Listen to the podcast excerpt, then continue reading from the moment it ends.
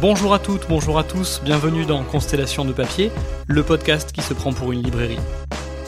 Pour cette présentation, on va faire simple, très simple même, puisque j'en dis plus dès l'introduction, tout à ma joie de partager ce moment avec mon invité.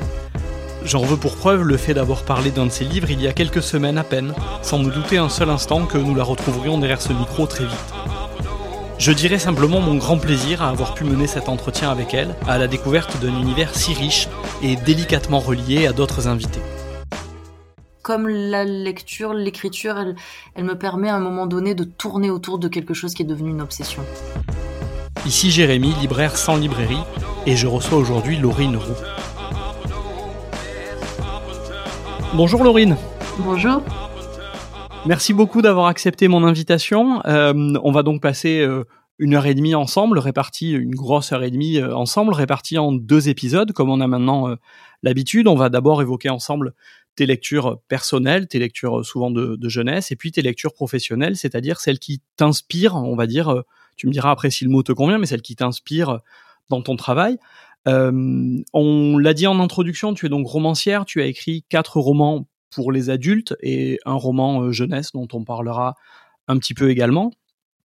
Et euh, je suis particulièrement content de te recevoir. Alors d'abord parce que j'ai adoré tous tes livres, euh, ce qui explique pourquoi j'ai tenu à te recevoir évidemment, mais surtout parce que pour la petite histoire, le projet de Constellation, il a éclos, on va dire, au moment où j'ai lu ton roman, le, premier pour moi, qui s'appelle L'autre moitié du monde, euh, je connaissais pas à ce moment-là ton travail. Euh, j'ai vite rattrapé le retard évidemment, mais euh, je connaissais pas ton travail et en le lisant, j'ai eu une espèce de, déclic en me disant j'aimerais vraiment savoir euh, quelles autres influences la personne qui écrit ce livre a en tête quand elle écrit ça, cette façon d'écrire, cette forme de, c'est une écriture très poétique, assez axée sur la nature, avec une forme de sensualité très marqué. Et puis pour ce roman-là, une charge historique et sociale, euh, là aussi très marquée, qui m'a évidemment beaucoup plu. Mais toutes ces raisons ont fait que je me suis vraiment dit, ce serait intéressant de discuter, d'échanger avec cette personne.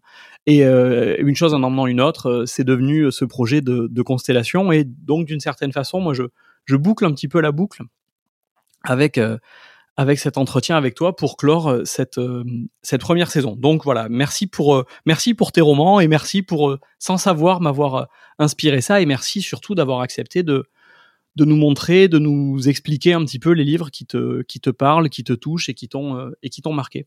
Ah ben, merci, je, je, savais pas du tout ça. Ça me plaît beaucoup comme idée que que le roman ait pu déboucher sur ce projet. J'aime bien. Voilà. C'est une belle constellation. Ben, merci. Tu, vois, en, en, parlant, d'une certaine façon, c'est presque, tu serais presque du coup la marraine, sans le savoir, de ce, projet.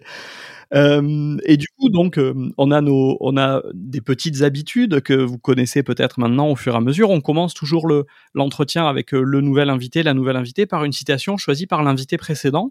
L'invité précédent, dans notre cas, c'était Fiona, qui est professeur documentaliste et qui a choisi donc comme citation qui va nous servir d'introduction les premières lignes de King Kong Theory de Virginie Despentes, qui dit, je cite, J'écris de chez les moches, pour les moches, les vieilles, les camionneuses, les frigides, les mal baisés, les imbaisables, les hystériques, les tarés, toutes les exclus du grand marché à la bonne meuf. Et je commence par là pour que les choses soient claires. Je ne m'excuse de rien, je ne viens pas me plaindre. J'aime bien, on commence par, euh, par un mouvement de colère, moi ça me plaît bien. Euh, bah, c'est un texte que je, que je connais, euh, que je connais bien, euh, King Kong Theory. Euh, moi, quand je l'ai quand je l'ai lu la, première fois, ça m'a tout de suite fait penser. Enfin, en tout cas, c'est venu entrer en, résonance avec avec plein d'autres lectures et notamment avec Victor Hugo. Euh, et qui écrit depuis euh, depuis les, les, démunis, depuis les misérables, euh, puis depuis les frics aussi. Et, et, et j'avais l'impression que ça c'était vraiment dans cette droite lignée de d'une littérature des, des petits et des petits qui peuvent, peuvent devenir des géants et qui peuvent devenir immenses et, et, et, et, ça, ça me, ça me plaît beaucoup. Et, et quand tu dis qu'ils peuvent devenir géants, qu'ils peuvent devenir immenses, euh, est-ce que ça, enfin, est-ce que, est-ce qu'on peut dire aussi que ça peut passer justement par la littérature, soit par celles et ceux qui les racontent, dans le cas de Victor Hugo parce qu'il est quand même pas parti de, de, de tout à fait en bas, euh, soit soit par une forme de, de détermination de soi-même par par la littérature en, écrivant soi-même sa propre histoire ou celle des autres? Je crois que les deux chemins sont, sont possibles.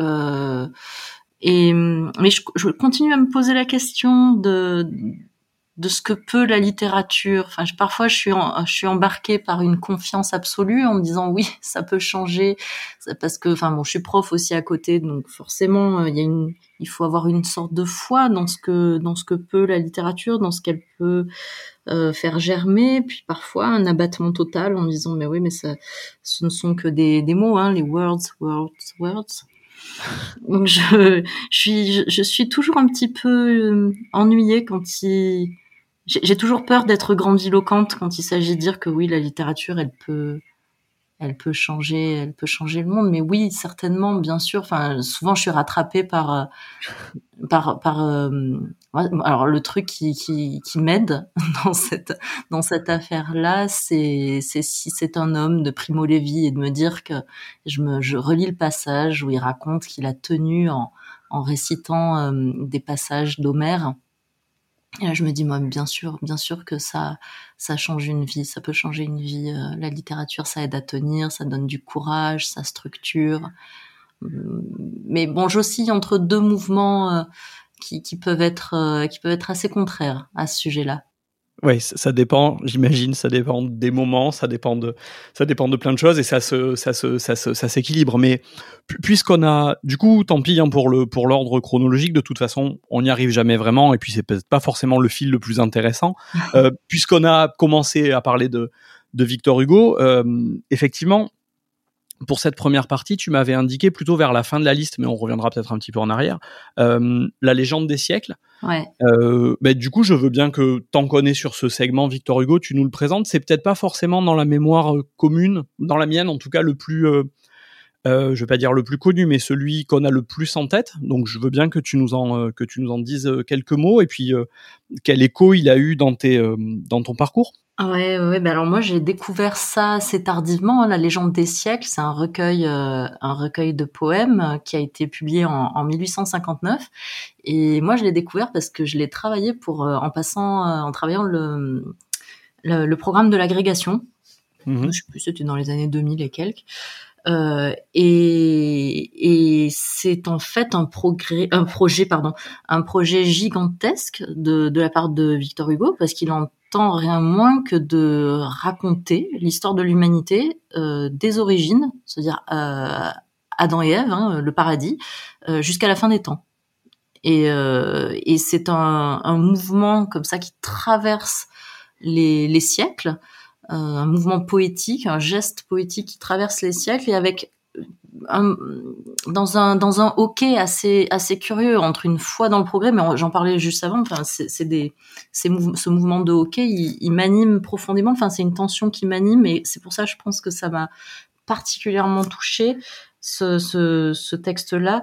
C'est une une foi dans le progrès humain et dans l'humain et en même temps euh, un constat euh, terrible de, de, de l'omniprésence du mal euh, incarné là dans le dans le recueil par euh, par Napoléon III qui est qui est sous les traits de de Satan.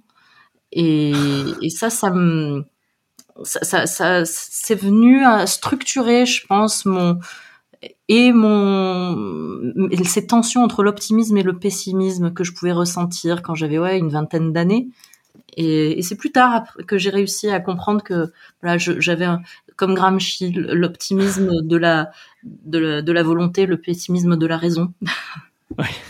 Moi, tu vois, je, je, je, vais parler de moi un petit peu, hein, tant cogné. C'est le dernier épisode, je fais un peu, je fais un peu ce que je veux. Ah bon, euh... tu, tu es maître chez toi. oui, voilà, ça. Tu vas me dire quoi que ce soit, de toute façon.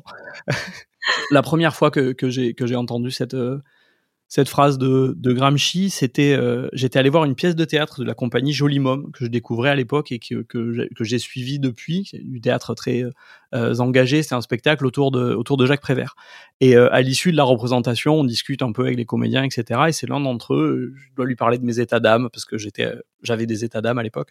Et, il m'avait donné effectivement cette, cette phrase sur l'optimisme de la, de la raison et L'optimisme de la volonté. De la volonté, pardon, et le pessimisme de la raison. Et ça m'avait euh, soulagé. L'impression de me dire ah mais je suis je suis moins seul d'une certaine façon. Euh, d'autres l'ont euh, d'autres ont ressenti ça et et, et je, je m'en rappelle. C'est une scène qui m'a marqué dans ma vie parce que effectivement ça ça m'avait ça m'avait d'une certaine façon fait du bien et ça fait aussi un petit peu écho du coup à ma lecture très scolaire pour le coup là au lycée de, de Victor Hugo. Moi j'avais lu les Contemplations pour le bac. Et, ah. euh, et le, le, moi j'avais adoré, mais pour le côté très lyrique, le, le, les, les, les, poèmes là-dedans les plus euh, les plus politiques. Moi, ça m'avait à ce moment-là, ça m'avait retourné la tête, vraiment. Mais, mais je pense vraiment parce que j'y voyais vraiment toute une force euh, romantique et très euh, là aussi l'idée de progrès très progrès très croyance absolue dans le fait que ce, ce bien allait euh, arriver tôt ou tard quoi.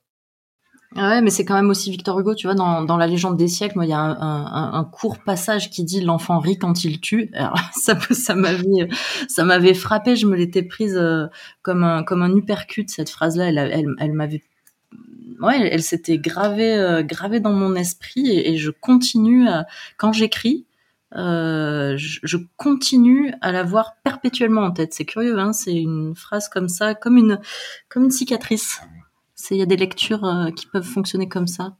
Là, pour le coup, quand on dit une lecture marquante, tu parles là de cicatrice, il y a, vraiment ça, il y a vraiment cette, cette, cette idée. Euh, ah, euh, je, crois que oui, les lectures, elles s'incorporent, pas, toujours, hein, mais les, les, plus marquantes, elles s'incorporent à notre chair. Hein. en tout cas, c'est comme ça que je le, que je le vis. Hein. Elles sont, ça devient des couches de moi-même, une sorte de second épiderme. Oui, ça ça, s'incarne, c'est ça. Euh, ah euh, oui, oui, oui, c'est porté par euh, par une chair, par un corps, par des par des des, émotions et, ça et c'est en moi quoi. Enfin, tout, pas toutes, hein, elles sont rares hein, ces lectures. D'ailleurs, j'ai c'était c'était assez assez chouette de de faire cette liste pour toi, de de se replonger. J'ai je, je perds de vue parfois certains certains textes qui pourtant sont fondateurs. Oui, et, là, à l'usage, au, bout donc de, de 10 invités, plus quelques conversations, euh, etc., j'ai pas mal d'intervenants euh, me font euh, aussi ce, recul. Enfin, moi, j'ai un peu fait l'exercice moi-même avant de, commencer, mais c'est pas c'est pas évident. C'est pas, je trouve évidemment pas ça inintéressant, mais c'est pas évident et on a vite la crainte d'en oublier. Et j'imagine que les uns comme les autres euh, peut-être que si je t'avais demandé la même liste 15 euh, jours avant ou 15 jours plus tard, euh, elle aurait pas été exactement la même. J'imagine qu'il y a des titres dont c'était des évidences et puis d'autres où ça dépend aussi un peu plus de, du contexte et puis de, de hmm. comment les, les, idées viennent.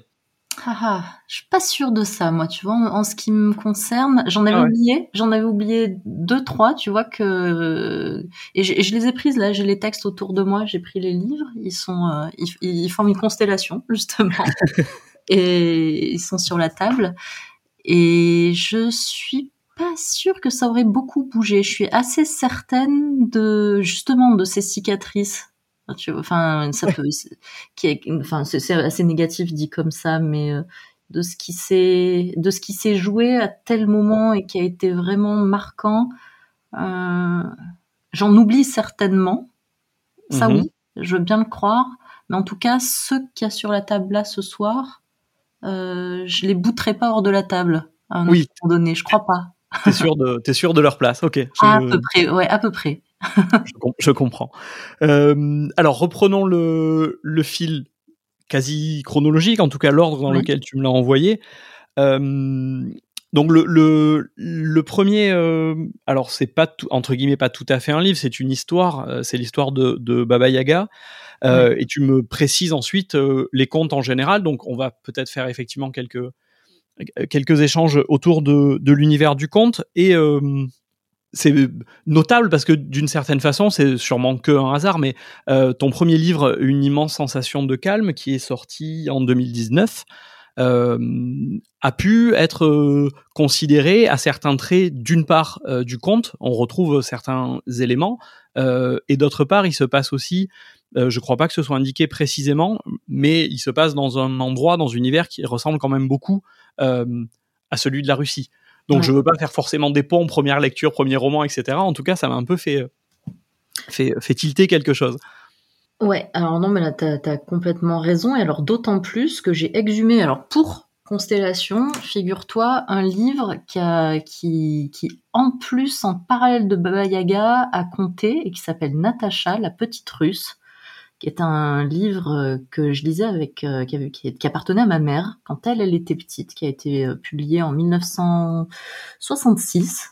Là, je l'ai, tu vois, mhm. sous les yeux, euh, de mhm. Dominique Darbois. Et en fait, ça venait, c'était une collection qui était les, euh, les enfants du monde Bon, t'avais Ashuna, le petit Esquimau, euh, Kaiming, le petit pêcheur chinois. Euh, et moi, j'avais livre couverture rose avec des photos en noir et blanc, l'histoire de Natacha, une petite russe. Et, hum, et je l'avais plus relu depuis. Ma, ma mère me l'avait offert justement à la sortie d'une immense sensation de calme, mais je l'avais pas vraiment réouvert. Et je, en, le, feuilletant là pour l'émission, je me suis rendu compte à quel point les images, il y a une image de, forêt, euh, de, de bouleaux, et il est écrit les hauts bouleaux ont des écorces si blanches qu'on les dirait couverts de neige. Natacha s'efforce d'arracher de petits morceaux d'écorce sur lesquels elle pourrait, elle pourra faire des dessins et écrire.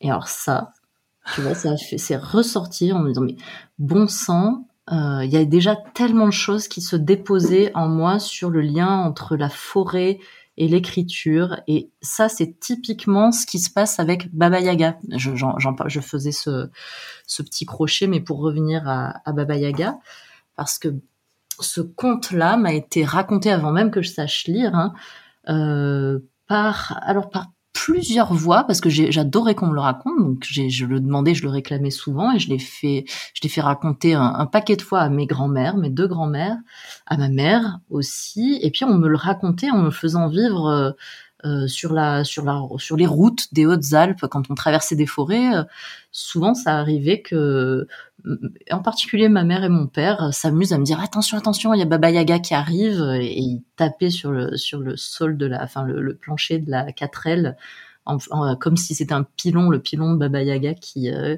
qui, qui approchait de la voiture et moi je je vivais une divine terreur à chaque fois à chaque fois qu'on m'a raconté ce, ce texte là et une divine terreur liée à la possibilité que des, des, que des paysages sublimes des Hautes-Alpes, de ces forêts de mélèze, de ces montagnes euh, minérales, pentues, euh, sauvages, que de là pouvait surgir la merveille, pouvait surgir le sublime et le terrifiant.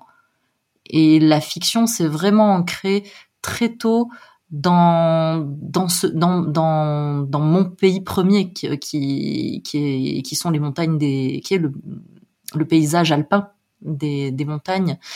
Et donc j'ai amalgamé de manière assez étrange j'ai hybridé euh, la Russie dans mon imaginaire au au 05 il y a ce mélange étrange euh, et c'est ma petite Russie c'est ma petite, c'est ma petite taïga. Je et forcément quand j'ai quand j'ai commencé à écrire euh, une immense sensation de calme, ça s'est ça s'est noué. Figure-toi euh, à mi-chemin entre euh, entre la Sibérie et les Hautes-Alpes, sur une plage de Bulgarie. je regardais vers vers Odessa mmh. et, et revenu revenu en France euh, c'est vers les c'est vers les Hautes-Alpes que que je que j'ai puisé le tout l'imaginaire Hautes-Alpes qui me transportait, voilà, par l'enfance, par le conte, par sa puissance euh, suggestive euh, vers un vers une Sibérie fantasmée. Et, ah et, donc voilà, tout ça, tout ça est, est très très intimement et intriquement lié. Ouais, ouais, tu, l'as. Ce que tu, ce que tu entendais, ce qu'on te racontait sous cette forme-là, tu l'as. Euh, je sais pas si c'est exactement le bon mot, mais tu l'as, tu l'as transposé. Enfin, ça s'est, ça s'est mêlé euh, et ça s'est, euh, ça s'est, ça s'est associé, on va dire. Euh... Ça a ensemencé mon imaginaire, mon imaginaire géographique et ma perception euh, intime de, de, du lieu où je vivais. Et ça, ça a ouvert la possibilité, mais les contes en général, hein, Barbe Bleue aussi, euh, au même titre, euh, ça a ouvert la possibilité du, du merveilleux, de, de, la porosité entre le, le, réel et la fiction. Et, et très tôt, j'ai aimé ce frisson-là, de me dire, mais est-ce que c'est vrai, c'est pas vrai et finalement, enfin voilà, d'ouvrir un, espace de, de fiction dans, dans la vie. Ouais. On a alors on s'éloigne là complètement de la Russie, mais la fiction dans le, merveilleux qui apparaît. Alors c'est le cas dans, dans, pas mal de lectures quand on est quand on est jeune et moins jeune d'ailleurs, mais mais par exemple, c'est aussi exactement euh, ce qui se passe dans la plupart, du moins dans ceux que je connais ou qu'on connaît le plus, dans la plupart des Roald Dahl.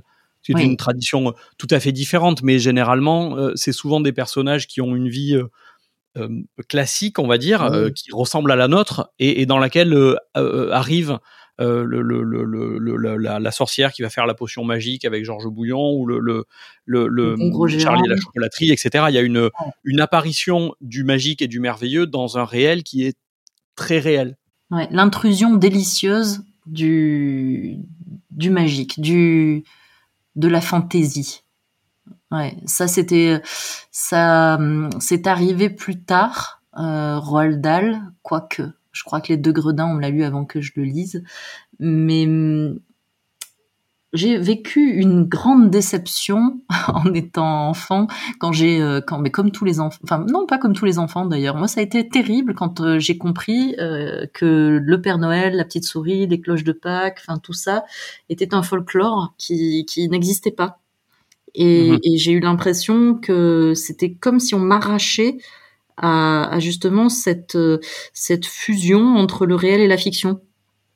Et la lecture, la lecture et notamment la lecture de Roald Dahl, puis après Tolkien, euh, ont été des lieux de refuge où ce, cette possibilité euh, de la merveille et du magique euh, résistait, résistait à la raison et résistait à, la lente poussée raisonnable de l'âge adulte. Oui, quelque part, quelque part dans l'univers, entre les pages, euh, ces univers-là euh, résistaient et continuaient et continuaient d'exister, même si le réel entre guillemets le démentait euh, chaque jour, puisque Père Noël, etc. Mais là-dedans, tu retrouvais tout ça, quoi. Tu savais que tu pouvais retrouver cette possibilité. Oui, et puis alors en plus, c'était, je, je, savais que les auteurs étaient étaient des adultes et mmh la possibilité euh, que des adultes puissent euh, accoucher de fantaisie euh, de la sorte me rassurait incroyablement sur l'âge adulte. Roald Dahl, m'a vraiment rassuré incroyablement. Alors je, je suis absolument fascinée. Je ne sais pas si tu si tu couperas ça au montage, mais écoute, à, à 15 15 mètres de moi, il y a un chevreuil qui est en train de, de brouter, là, dans le petit couchant, dans un champ. C'est merveilleux. Tu vois, par exemple, là, je trouve que l'intrusion de cet animal sauvage euh, dans un paysage qui habituellement n'est pas habité par, euh, par, par, une, par une bête comme ça, ben c'est presque aussi magique ça, ça, voilà, je retrouve quelque chose de l'enfance quand je vois apparaître cet animal-là dans le champ. ça, doit être. Euh, ça doit ah, J'aimerais que tu puisses le voir. Ouais, moi aussi, j'aimerais bien. Sachant qu'en plus, c'est quand même. Euh, on l'a un, tout petit peu dit, on y reviendra, mais le, la nature euh, tient une part importante dans, la plupart de, de tes livres et, euh, et, de Chevreuil, il en est question, euh, il en est question euh, une fois ou deux. Alors ils finissent pas tous très bien, mais c'est malheureusement souvent leur leur devenir. Mais c'est vrai que c'est un, un, petit clin d'œil. Ça doit être une très belle scène et puis c'est un petit clin d'œil. Mais oui, mais tu vois, ça me fait penser là ce que tu ce que tu dis dans dans le sanctuaire également. Euh, donc qui est euh, alors là j'ai l'impression qu'on pète encore plus que d'habitude le, le, déroulé de, des entretiens mais c'est pas grave on, alors j'ai l'esprit d'escalier hein, pardon bon au, bout d'un moment on arrivera à retomber sur nos sur nos pattes euh, mais je trouve ça très bien comme ça hein. Dans le dans le sanctuaire donc qui est une espèce de on pourrait dire une fiction post-apocalyptique si on utilisait des termes un peu un peu classiques un peu un peu génériques. Euh, mais en tout cas, une famille vit coupée de ce qui reste du monde. Euh, et euh, l'héroïne principale n'a jamais connu le monde, elle le monde le nôtre, on va dire, elle ne l'a connu qu'à travers ce qu'en disaient ses parents et, et les quelques livres qu'ils avaient, les quelques livres qu'ils avaient gardés et ce qu'on en et ce qu'on en ont raconté ses parents. Donc là aussi, il y a cette histoire du pouvoir de la fiction et, la question aussi de, grandir et d'abandonner une part de d'innocence et de et de jeunesse. Elle est aussi au centre de ce de ce livre. Du coup, c'est des dimensions, je trouve qu'on là qu'on retrouve transposées sous une forme évidemment romanesque, mais euh, qui transparaissent. Oui, oui, non, mais ça, je m'en suis, euh, je m'en suis rendu compte euh, évidemment en l'écrivant, en disant ah ouais, ouais, ouais, ces héroïnes en, devenir, euh, comme Gemma, comme Toya, et même la narratrice d'une immense sensation de calme, hein, ce, ce sont des, des héroïnes pour qui la, les, les histoires qu'on qu'on qu'on leur raconte sont fondatrices pour pour le meilleur et pour le pire le pouvoir de la, en tout cas au cœur de leur vie, euh, le pouvoir de des mots euh, est capital parce qu'il permet de, enfin il y a, y, a y a, le mensonge possible. Y a, et, et puis il y a le il y a le chant aussi du monde pour la narratrice dans une immense sensation de calme. C'est elle qui chante le monde euh, et, et, et Toya il y a la découverte de la poésie. Donc oui, oui ça c'est quelque chose qui est malgré moi, est quasiment toujours dans mes textes. Ah, malgré toi, carrément. C'est-à-dire, d'une certaine façon, tu aimerais que ça ne. Oh non, que ça... non Non, alors là, moi, je, n'ai aucune. Je n'ai, je n'ai aucune volonté quand j'écris, dans le sens où je, je les choses, j'écris bien ce que je, j'écris ce que je peux j'écris ce qui, ce qui veut bien venir, quoi. Enfin, ce qui veut bien s'offrir à moi. Et, et ce qui m'échoit, c'est, mon tribut. Alors, je fais avec ça, quoi. Je, j'écoute les histoires qui s'écrivent euh, au fur et à mesure à mon oreille, enfin en tout cas celles qui s'imposent hein, à moi. Il y en a plein qui arrivent et puis donc euh, qui, qui s'épuisent avant même de, de, de que j'ai pu euh, commencer à, à, les travailler ou quoi que ce soit. Donc ça, mais quand une histoire elle m'arrive, qu'elle insiste, que que je sens voilà que je tiens quelque chose qui, qui va qui peut être qui peut tenir le marathon de, l'écriture d'un roman là je choisis pas trop hein. donc je fais avec tout ce que je suis je crois c'est ah, souvent une, grande affaire enfin je plonge dans des choses qui qui qui sont fondamentales pour moi mais parce que oui là c'est un peu pompeux dit comme ça mais je, n'écris que si c'est nécessaire pour moi. Pour moi, hein, j'en fais pas du tout une loi générale pour les lecteurs, hein, mais si moi je sens que l'histoire que j'écris est un petit peu fabriquée, un petit peu artificielle, là, là je, je, je jette l'éponge. Il faut que, ce, ce que, que l'histoire euh, marche sur toi entre guillemets. Il faut que tu sois la première, euh, la première à, pas à la découvrir, mais la première à l'entendre, à l'écouter, à la lire, et, et que tu que t'achètes pour euh, que t'achètes, que, que tu y crois pour euh, pour continuer, pour mener l'entreprise euh, à terme, on va dire. Oui, et puis il faut que les que justement les questionnements, les motifs poétiques, les tensions à l'œuvre dans qui, qui, qui sont en jeu dans, dans le texte en train de s'écrire, que ça reste, que ça soit essentiel pour moi à ce moment-là c'est c'est une manière pour moi de mais comme la lecture hein, c'est vraiment deux deux modes de alors je veux pas dire de d'explicitation ou d'élucidation du monde mais en tout cas c'est comme la lecture l'écriture elle elle me permet à un moment donné de tourner autour de quelque chose qui est devenu une obsession oui oui je, je... Je, je, crois que je crois que je vois. Enfin, je, les obsessions, je, je vois bien et le, Ok. Euh, donc après ce, ce, ce, nouveau petit tour, euh, on, on, va reprendre. Euh, on va reprendre. Alors je je pensais te demander de dire quelques mots, comme tu l'as mis, comme tu l'as suggéré, quelques mots, même un peu plus sur sur Bilbo le Hobbit. Ouais. sachant que, alors ça je sais pas, peut-être que tu vas me démentir, mais on, on, dit, on raconte en tout cas que cette partie-là, je crois, hein, du, du, du, cycle de euh, du cycle de Tolkien, il l'a écrit et il l'a pensé lui-même comme une histoire à raconter ou à écrire, en tout cas pour, euh, pour ses petits-enfants. Je crois que, alors je sais pas si c'est vrai, mais c'est quelque chose qu'on en dit souvent, en tout cas que ça a été vraiment pensé comme ça. Pour ses enfants. Contrairement un petit peu au reste de son univers, qui est euh, peut-être bien plus, même si tout est relié, même, mais parfois bien plus complexe et moins digeste. On a eu un, un, invité, un des tout premiers, qui nous parlait de ça, qui a, a découvert tout seul le cycle de Tolkien et de lui-même très tôt voulant tout lire a dit j'en ai peut-être lu certains un peu trop tôt parce que je sais pas le Silmarillion à 10 ans c'est peut-être pas idéal. Mais Euh, le Hobbit a plus été pensé quand même pour un public plus jeune il me semble. Ah oui moi je, moi, je l'ai lu assez tôt. Je crois que j'avais euh, 8 ans, quelque chose comme ça, quand, euh, quand, quand je l'ai lu. Et je me souviens très précisément de, du jour où, où je l'ai commencé, ça a une importance. Euh, J'étais dans un bateau, dans un voilier, en pleine tempête. Et parce que mes parents euh, naviguaient beaucoup et ils nous embarquaient euh, pour des pour des traversées euh, souvent au long cours. Et là, il y avait une tempête suffisamment euh, suffisamment costaude pour que il nous demande de descendre euh, dans dans le carré et de plus en sortir. Et euh, la enfin voilà, le, le, le, le, choc avec les éléments était tel que que, que j'ai eu peur. Et et le mouvement de, je veux dire, l'instinct l'instinct enfantin de pour se rassurer, ça a été d'attraper un livre. Et ce livre-là, c'était Bilbo le Hobbit. Et là, comme il y avait intriquement lié Baba Yaga avec la forêt, Bilbo le Hobbit, c'est la, c'est la mer pour moi.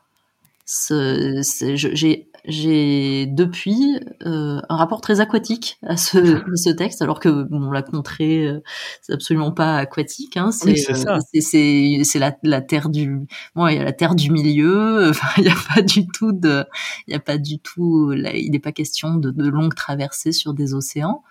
Euh, mais je me souviens que les que les chocs des vagues euh, contre la coque du bateau incarner incroyablement euh, le, le, le, dragon dont il est question. Alors j'ai plus euh, j'ai plus en tête là parce que c'est lointain et je l'ai plus jamais relu. Euh, mais euh, là, je me souviens de surtout de, du, du côté incroyablement vivant et là encore euh, de de la collision et de la collusion entre le, entre le réel et l'imaginaire. Ah, mais à, à t'entendre raconter ça, il y a, y a, une forme de, je sais pas si on pourrait dire ça, mais comme une, une espèce de, de, de, synesthésie, enfin dans le sens une espèce de, oui. d'association d'une émotion à quelque chose de plus concret, oui. même si les deux sont pas euh, directement liés, quoi. Oui, mais et ça c'est quelque chose qui, qui a véritablement nourri, je crois, mon, mon rapport aux mots.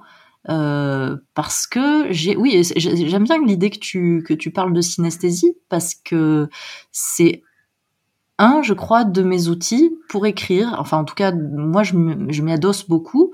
J'en ai besoin parce que c'est toujours par des par petits déplacements euh, que je vais réussir à à mon sens, hein, euh, attraper une image que j'aurais envie d'évoquer euh, si je veux parler d'un d'un, je sais pas moi, d'un coucher de soleil, ben volontiers, je lui donnerai un goût. Ou je lui donnerai une odeur. Et, et ces déplacements-là, euh, je, je, je, veux bien croire que des choses se soient jouées dans, voilà, dans les conditions de lecture euh, très jeune, ou voilà, bon, un dragon, euh, l'eau de mer, une, une, un pilon de sorcière, une une, une, sensation de déplacement dans des virages comme ça, euh, en voiture, des, des voilà, de, de une, cette porosité, ça c'est très important dans la lecture, la porosité entre la lecture et le moment de la lecture. Mais ça, du coup, peut-être que euh, ça peut, si on cherche des explications à tout, ça peut peut-être d'une certaine façon aussi expliquer ce que tu nous disais au début de l'entretien, c'est-à-dire que tu es à peu près sûr, ou tu es même totalement sûr que, euh, en faisant ce petit exercice, les livres que tu as mis dans cette liste, euh, ils y sont pour de bon. Euh, mais s'ils sont effectivement autant associés euh, par cette expérience-là à des moments de vie, oui. c'est d'autant plus compréhensible qu'ils aient leur place attitrée entre guillemets. Oui, oui, ils sont indétrônables parce qu'ils ce sont des expériences où le corps a vécu quelque chose et mais ça, c'est scientifiquement prouvé euh, que, que les, enfin, il y a des, il y a des expériences tout à fait sérieuses qui se sont penchées là-dessus sur le fait que les émotions qu'on vit en, en lisant, hein, le chagrin pour un personnage qui mourrait ou qui à qui arriverait quelque chose de, de grave, sont plus fortes que celles qu'on éprouve dans, dans notre vie. Et ça, c'est ça, c'est quelque chose que je que j'ai particulièrement goûté et que je continue à particulièrement goûter maintenant davantage quand j'écris. Le plaisir enfantin de la lecture, moi je le retrouve aujourd'hui euh, davantage en écrivant. Et c'est c'est plus rare, c'est plus rare que je que je vive de manière aussi intense euh, une lecture. Et alors quand ça arrive, euh, tu, tu vas voir là l'esprit total d'escalier. Je vais te parler d'un livre que j'ai même pas mis dans la liste. mais que j'ai apporté euh, cet après-midi. Mais je me suis dit, mais pourquoi tu l'as pas mis dans la liste? Alors que pour le coup, je pense que c'est le livre le plus le plus inscrit dans ma peau. Et c'est La Route de Cormac McCarthy. Oui. Mais bon, ça, je disais pas ça quand j'étais petite. Je, je, restons raisonnables, et, reprenons le fil. Alors oui, parce qu'en plus la, route, je, pense que si on peut, on en parlera. Euh, j'allais moi le mettre, le mettre un petit peu sur le tapis, euh, sur le tapis quand même. Mais euh, et, quand tu dis que ton ton ce, ces sensations là entre guillemets, ça fonctionne plus pour le dire comme ça. Maintenant, quand tu écris que quand tu lis, est-ce que est-ce que ça a remplacé Est-ce que le fait de t'être mise à écrire ou le fait d'avoir un certain rapport à l'écriture a, remplacé les choses ou, c'est pas sous cette forme-là que ça s'est joué? Mmh. C'est pas, ça n'a pas remplacé, non, parce que je continue euh, évidemment à, lire beaucoup, euh, mais le plaisir de l'écriture, il, il, est particulièrement intense parce que ça, c'est un plaisir qui dure. C'est deux ans, trois ans, parfois dix, euh, l'écriture d'un roman. Euh, c'est cette immersion. Euh, ça, c'est proche. Hein. la lecture et l'écriture. Je crois que Marilène Lafont, elle dit c'est inspirer et expirer. J'aime bien ah cette image. Ouais. Ouais. C'est assez proche, mais je, il faudrait que je réfléchisse un peu plus longuement pour pas dire de bêtises, mais il y a un degré d'intensité à mon goût qui est peut-être plus plus fort quand j'écris maintenant. Hmm. Mais en tout cas, c'est ce que je, c'est ce que je quête, ce que je guette en écrivant. C'est, cette intensité-là, le fait de de de me glisser dans des oui dans, dans les peaux mm, des personnages qui qui sont un peu taillés sur mesure par rapport à, à mes, mes désirs, mes rêves, mes obsessions. Donc oui, c'est infiniment euh, effrayant et délicieux souvent. effrayant et délicieux. On retient, euh, on retient le, on retient le terme. Ça me semble, ça me semble pas mal. Euh, du coup là, je, n'ai plus de, j'abandonne même toute, toute idée de, de, transition, au moins pour pour un moment, parce que je, je suis tellement pris en plus parce que tu parce que tu me dis que je, je donc je vais suivre comme ça. Euh, on était à, à Bilbo et euh, ensuite, tu m'indiques euh, le lion de Kessel. Donc, je veux bien, mais là aussi, euh, personnellement, je veux bien un petit rafraîchissement de mémoire, voire même que tu m'en fasses un petit résumé, parce que je suis même pas sûr de l'avoir vraiment lu. je pourrais bluffer si j'étais encore, si j'étais encore libraire, mais j'ai décidé que je le faisais plus dans le dans le podcast. donc, et puis un petit, voilà, un petit, un petit contexte aussi, quoi. Ouais, ouais, bah volontiers. Euh, le Lion, c'est un roman de Joseph Kessel dans lequel un narrateur arrive, un narrateur un peu, on peut pas dire naïf, mais en tout cas c'est quelqu'un qui ne connaît pas la savane, arrive euh, dans une réserve euh, non loin du Kilimanjaro pour approcher les bêtes sauvages. Et il arrive de nuit. Et bon, le titre est programmatique, hein, ça s'appelle Le Lion, et le lecteur euh, attend le lion. Hein. Et il va attendre longtemps parce que cet homme-là va se réveiller avec une nature qui se réveille, euh, proche du, enfin, le Linkipit, c'est, un, un Linkipit qui mêle justement la nature avec le merveilleux, euh, beaucoup de références à, à l'Éden. Et, et le lion, on va pas le voir, 100 pages, toujours pas de lion, mais on a une petite fille qui apparaît dans cette nature avec des gazelles, un, singe minuscule, euh, qui, il y a une petite fille qui elle se fond avec les éléments, Patricia, et qui elle euh, approche les bêtes sauvages telle une bête sauvage. Et elle est décrite comme euh, elle est décrite de manière très androgyne. Il y a plein de reprises euh, nominales qui la qui la nomment sans sans qu'on sache pendant plusieurs pages si c'est si une petite fille ou un petit garçon. Et, elle va guider le narrateur euh, dans cette savane. Il va pas il va être très maladroit très pâteau pas comprendre grand chose jusqu'à un jour rencontrer et là le, la rencontre est différée différée par Joseph Kessel avec le lion. Et quand il, quand il rencontre le lion il se passe rien.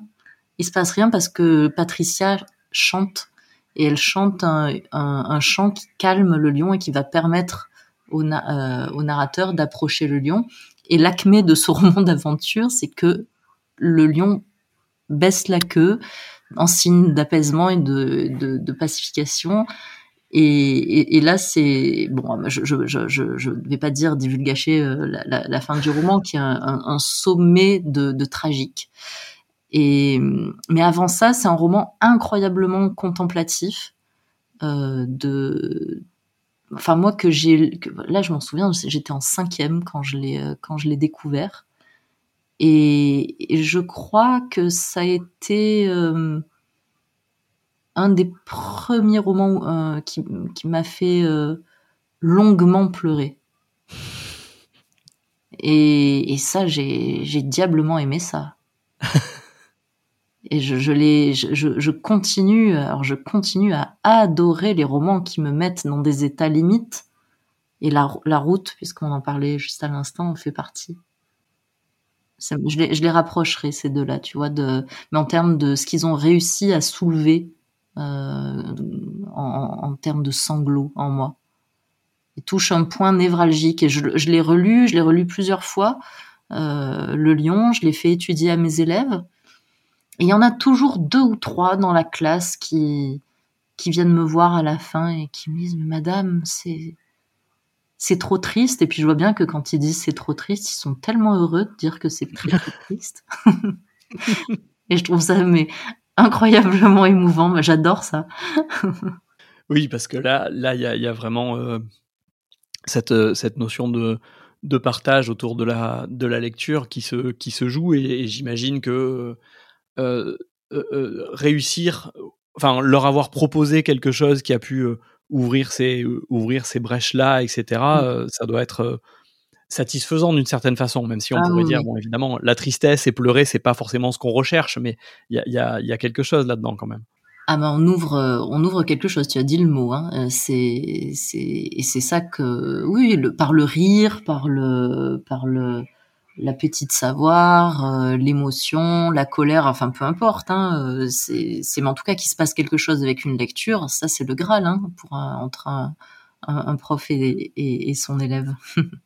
Euh, alors, je, je, vais continuer dans, dans, mon élan de, je vais continuer dans mon élan de sincérité, euh, puisque là aussi, en fait, il reste, il nous reste quelques minutes et deux titres. Donc, euh, je te propose de nous en dire quelques mots à chaque fois. Je, ça risque d'être un petit peu frustrant et je suis désolé. Et mais je te propose là, pareil, de, de, de nous les, de nous les présenter. Donc, euh, un titre qui s'appelle Emmène-moi au bout du monde de Sandra. Pareil, alors là, moi, je suis dans mes obsessions de constellation une de nos invitées précédentes en a déjà parlé. Je suis très content de voir petit à petit des fils qui se tressent aussi euh, ah entre mes invités. J'ai, alors j'ai pas écouté celui-ci. Euh, alors je, je, peux savoir qui c'est ou? Euh, Alors c'est Christiane Geoffroy qui est une une artiste qui travaille beaucoup sur le qui travaille beaucoup la vidéo et qui travaille beaucoup sur des questions de dérèglement climatique. Et, et en fait, le euh, dérèglement parce que ça commence par une sorte de dérèglement. En fait, c'est un Linky Pit d'emmènement au bout du monde. C'est un vaste dérèglement. Ça commence par un coït complètement fou entre euh, un légionnaire euh, qui va saisir du corps d'une vieille dame et qui qui est heureuse comme tout de se faire malmener, tordre dans tous les sens par ce type. Enfin, c'est assez. Bah, on parlait, on avait comment, on a commencé avec euh, avec l'incipit de King Kong Theory. Mm. Euh, là, on est vraiment euh, du côté des frics, quoi. Et moi, cette lecture-là, déjà, je, moi, j'adore Sandra j'adore la prose de Sandra la prose poétique. Mais alors, là, il s'est passé aussi un instant. Enfin, je sais pas si on a un peu de temps, mais il s'est passé quelque chose d'absolument incroyable euh, pendant la lecture de ce texte-là. C'était dans les années 1900, je veux pas dire de bêtises, mais 1998, quelque chose comme ça. Et je lisais, on faisait des lectures parallèles avec ma, grande comparse euh, et de Cagne. Euh, et on lisait euh, le même livre régulièrement ensemble. Et là, en l'occurrence, c'était Emmènement au bout du monde de Sandra Puis on lisait ça dans un, dans un petit, euh, un petit boui-boui à Marseille qui s'appelait L'Oiseau Lire. Alors, c'était une, dans des fauteuils crapauds euh, au milieu des livres d'occasion. Enfin, on pouvait boire un thé qu'on pouvait boire pendant euh, une journée entière pour pouvoir pour traîner quoi. et, ça a l'air sympa. Hein ouais ouais ouais, mais c'était vraiment c'était pas loin de pas loin de l'église de, l'église pardon de l'église des réformés et entre une vieille dame euh, un peu ouais, je sais pas, grabataire avec un déambulateur, on aurait dit une sorte de crabe qui, qui, qui arrivait dans la, dans la pièce. Nous, on la regarde un peu bizarrement. On se dit, mais qu'est-ce que c'est ce, cette énergumène qui. Puis elle, elle, nous jauge du haut de son déambulateur, comme ça, dans nos fauteuils crapauds. Et puis elle voit qu'on lit Emmène-moi au bout du monde et elle commence à déclamer. Elle connaissait par cœur les premières phrases. Et alors là, c'était, mais je crois que c'est le plus beau moment de théâtre de toute ma vie que j'ai mhm. vécu comme ça. Et là, pareil, là, le théâtre, c'est la vie qui offrait ce, ce moment, ce, ce, ce, ce, morceau, quoi. Enfin, c'était, c'était un morceau dans lequel il fallait croquer dedans, quoi. Enfin, de, de, de, de, de, ouais, d'art, quoi. Enfin, d'art brut. c'était fou. Et c'était une ancienne comédienne, en fait. Elle, après, elle nous a parlé d'Avignon euh, à l'époque. Mais c'était, euh, c'était fantastique. Et moi, je, je ne peux plus lire Emmène-moi au bout du monde je, sans, sans avoir la voix de cette dame qui l'incarnait si parfaitement. Ouais, et, qui est arrivé comme ça, que, que tu c'est pas c'est pas quelque chose, c'est pas un spectacle que tu as décidé d'aller voir, c'est vraiment c'est là aussi c'est une irruption, euh, alors non pas de, de, mais une irruption dans ton réel, dans ton quotidien à ce moment-là mm. euh, qui arrive et qui chamboule tout. Ouais, bah ouais, très très très très puissant, très très fou. Et, et, ouais, là pour le coup euh, c'était euh, mais ça, et, et j'ai fait un, un, mémoire dessus sur euh, Emmène-moi au bout du monde et sur la, figure-toi, sur la théâtralité du texte. on y, on y, on y revient quoi. Et, et en quelques mots, enfin en quelques mots, euh, autant que tu veux, mais euh, le livre des nuits de Sylvie Germain, qui est là du coup un titre contemporain. Euh, Sylvie Germain. Ouais. 2009. Tu vois, je peux, je peux te situer. C'est pour ça que je te dis, je, je pourrais pas les, changer de texte. Ouais, ouais, ouais. 2009, je commence à écrire une immense sensation de calme. Je sens que je tiens ma voix. Euh, mhm. Enfin, parce que j'avais essayé de d'écrire des romans, mais ça ça fonctionnait pas pour plein de raisons. Enfin, en tout cas, j'avais l'impression de de pasticher les auteurs que j'aimais beaucoup, euh, que, que, que j'étais euh, que j'étais à, à l'ombre de mes géants. Mhm. Et, et, là, je commence en, après 30 pages de d'écriture de, d'une immense sensation de calme. Je commence le livre des nuits euh, de Sylvie Germain, qui est une saga qui traverse euh, qui traverse plusieurs siècles avec euh, alors euh, Victor Flandrin Pléniel dit Gueule d'or ou je ne sais plus voilà il a un surnom qui enfante euh, des, des, des, générations de désir et de colère. Et là, moi, j'ai un choc terrible. C'est que j'ai la, la, sensation euh, que Sylvie Germain et dans ma tête et dans mon imaginaire, qu'elle utilise les images que je voudrais euh, enfanter, qu'elle a des rythmes de phrases que que j'entends cogner euh, en moi, qui sont proches de ce que je voudrais faire dans une immense sensation de calme. Euh, pareil pour la mélodie de phrases, j'entends tout, ça tombe nickel dans mon esprit, et là je me dis, elle a volé ma voix. Et ça a été un, choc absolu, et en même temps elle a ensemencé quelque chose de, de, de, de, très fort, c'est parce qu'elle a ravivé la possibilité du fantastique, parce que c'est un texte qui est, euh, qui est, qui est très très, enfin qui est très marqué par le par la légende, et, et elle m'a rouvert les portes à 30 ans euh, du fantastique, du merveilleux, euh, alors que j'avais un petit peu oublié ce, ce, ce, cette, ces intrusions dans, dans mes lectures, dans, dans ce que j'aimais. Et elle m'a réconcilié avec, euh, avec euh, cette part d'enfance en la, en la rendant. Comment, comment dire? Elle, m'a ouvert la, la, la, porte, elle m'a réouvert la porte du fantastique. Non, c'est ça.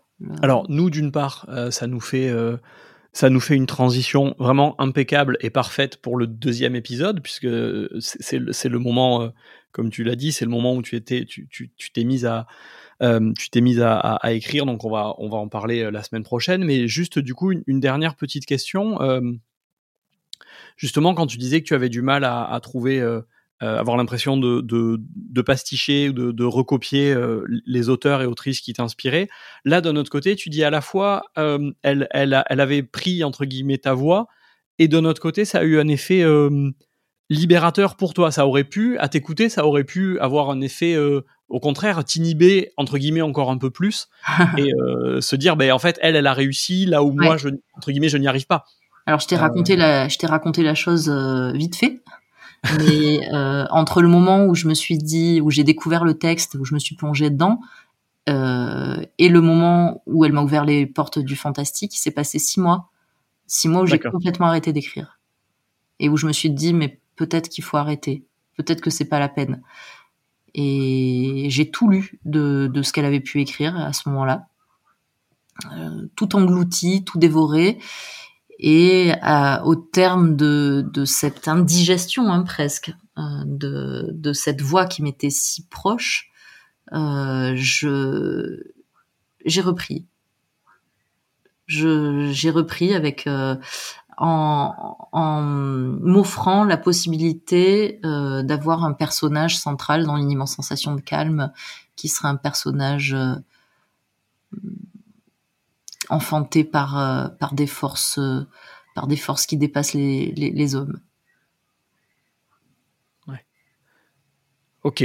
Mais écoute, je, je, je, je, pensais là, t'as pas été le, le, être Sylvie Germain ou rien, comme euh, comme disait c'était Hugo qui avait dit ça sur euh, Chateaubriand. Je parle sous ton contrôle, hein, oui. mais. Euh... Oui, c'est vrai, tu as raison. J'avais pas pensé à ce, à ce parallèle.